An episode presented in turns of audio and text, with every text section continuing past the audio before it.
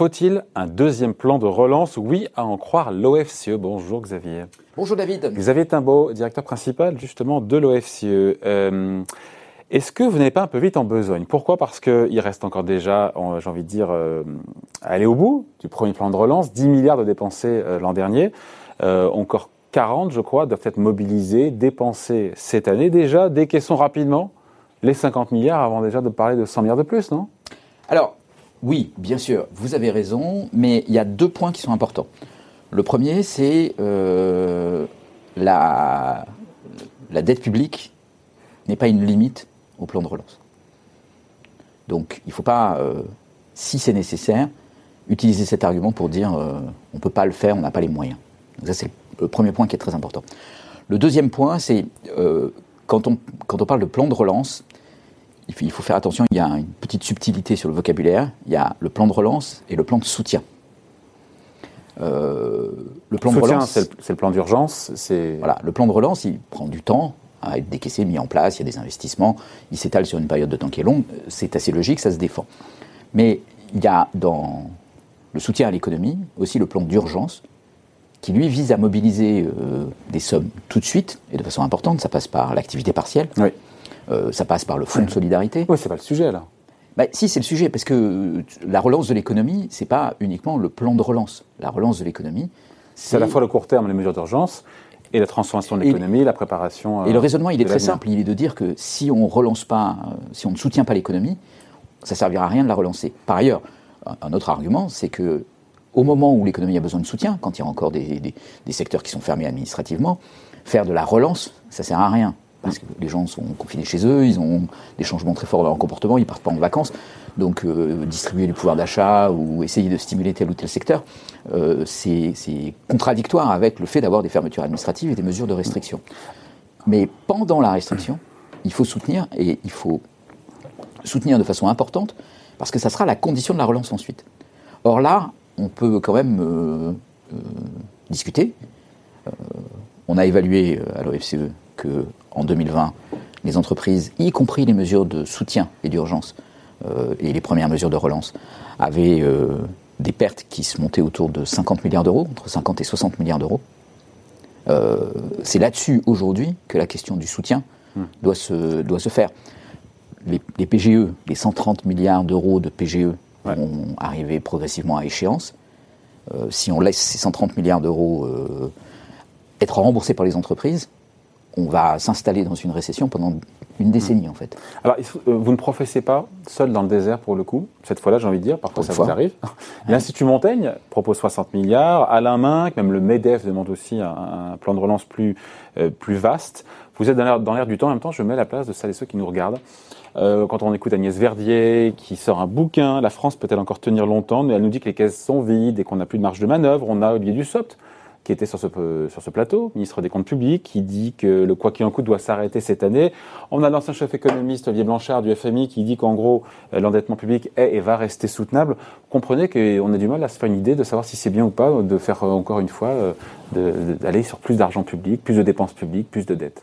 Alors, y a, y a, à mon avis, il y a deux débats.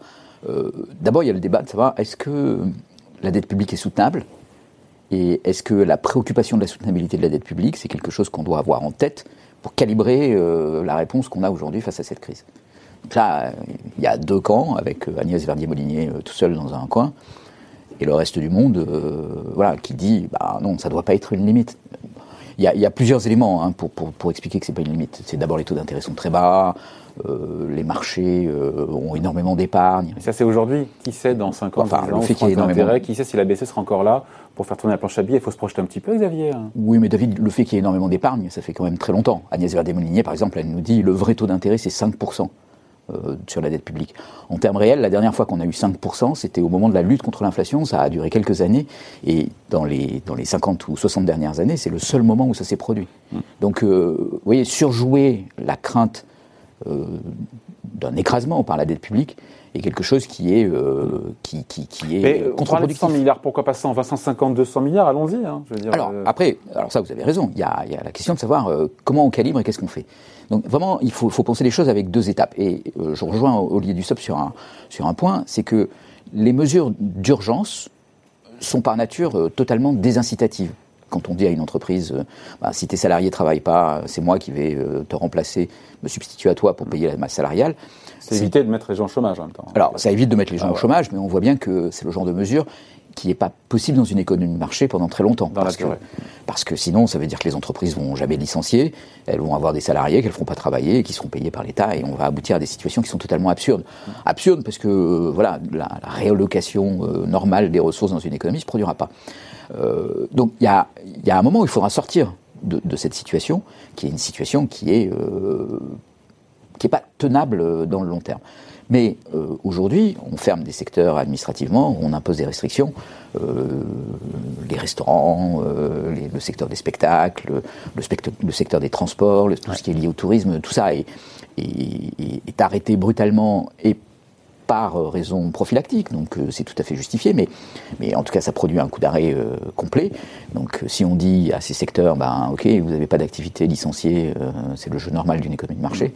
Là, on va aboutir à un désastre. Un désastre, ça veut dire une, récession qui dure très très longtemps. Euh, or, euh, voilà, on ne veut pas. Donc il faudra sortir du quoi qu'il en coûte le plus tôt possible. On ne peut pas en sortir tant qu'il y a des mesures de restriction, de déplacement. Euh, en sortir déjà, c'est mieux ciblé et ne plus arroser tout le monde. Ce qui est le cas de plus en plus. Alors, la, question du ciblage est extrêmement importante. C'est effectivement, c'est important pour deux raisons. D'abord, hein, parce que ça, coûte moins cher de mieux cibler, mm. fatalement. Et puis ensuite, euh, c'est aussi, ça, va induire moins de distorsion. Distorsion de concurrence, euh, distorsion de justice. Euh, quand on arrose de façon très uniforme et, sans regarder à la situation de chacun, on aboutit à des injustices. Et, ces injustices vont être difficiles parce qu'il y a un moment ou un autre, non seulement il faudra en sortir, mais il faudra aussi commencer à rembourser cette dette accumulée. Et là, le fait que ça a été injuste va ressortir donc euh, oui, c'est important de, cibler. Le mieux c'est cibler, le plus ça sera efficace et le moins ça sera euh, coûteux.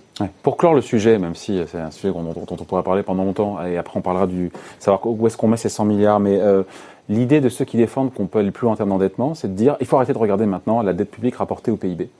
il faut regarder la charge d'intérêt, ce que ça coûte vraiment la charge d'intérêt rapportée au PIB. le coût de la dette, rembourser les intérêts. Euh, et là, pour le coup, c'est vrai qu'aujourd'hui, euh, la dette a beau avoir triplé en 25 ans, la charge d'intérêt rapportée au PIB, elle, a été divisée euh, par 3 dans le même temps. Donc ça nous donne des marges de manœuvre, c'est ça. C'est solide intellectuellement, ou est-ce que c'est pas opportuniste parce que les taux d'intérêt sont bas et que le jour où, bah, encore une fois, ça remonte, il faudra refinancer cette dette, plus cher en intérêt, après effet boule de neige Alors, c'est d'abord c'est factuel, hein, donc c'est très solide de, ce point de vue-là. Il y a, à l'instant T. Il n'y a pas de contestation possible. Euh, certains pourraient se dire, oui, mais si les taux d'intérêt remontent, cette situation va s'arrêter. Alors, c'est vrai, mais elle ne va pas s'arrêter tout de suite. La, dette a une maturité.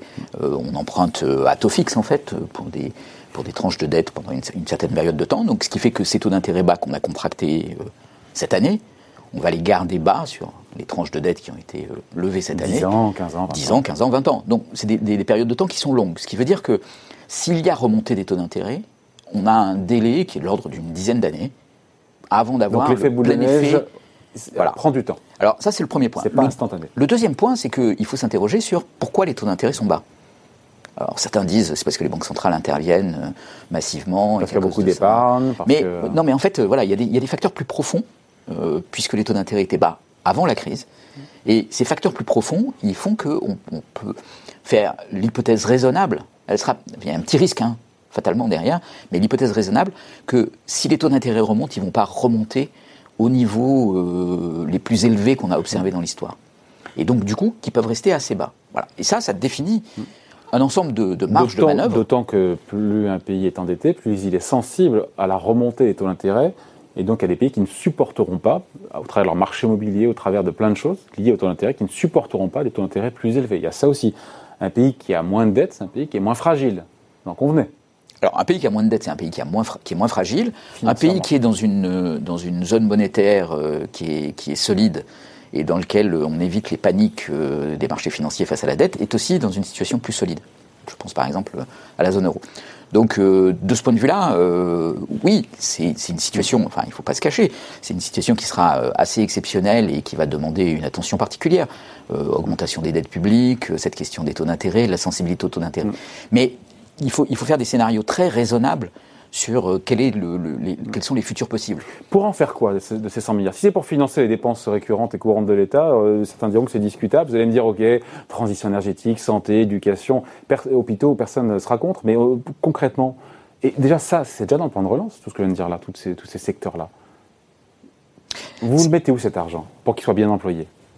Le, le, premier endroit où il faut le mettre, et le faire de façon ciblée en identifiant les entreprises qui sont euh, les entreprises ou les agents économiques euh, qui sont euh, les plus touchés, c'est sur ceux qui ont subi le choc de la crise sanitaire économiquement.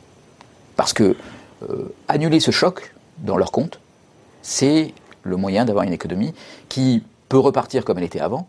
Et, concrètement, et qui du coup peut aller Donc pour les secteurs sinistrés, fermés administrativement, vous proposez quoi?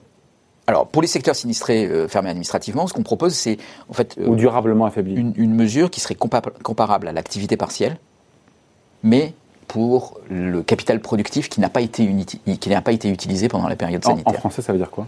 En, français, ça veut dire quoi? Ça veut dire vous avez vous êtes un restaurant. Hmm. L'activité partielle vous a permis de couvrir en partie euh, les salaires de vos employés. Il y a les loyers, il y a les. Euh, mais il y a les loyers. Alors, les loyers, c'est parce que vous avez un actif productif qui est la salle de restaurant, qui fait mm. partie des actifs euh, essentiels de votre restaurant. Bah, l'idée, c'est de dire, vous n'avez pas utilisé cette, euh, cette salle de restaurant pendant X mois pendant l'année 2020, disons pendant 8 euh, mois pendant l'année 2020.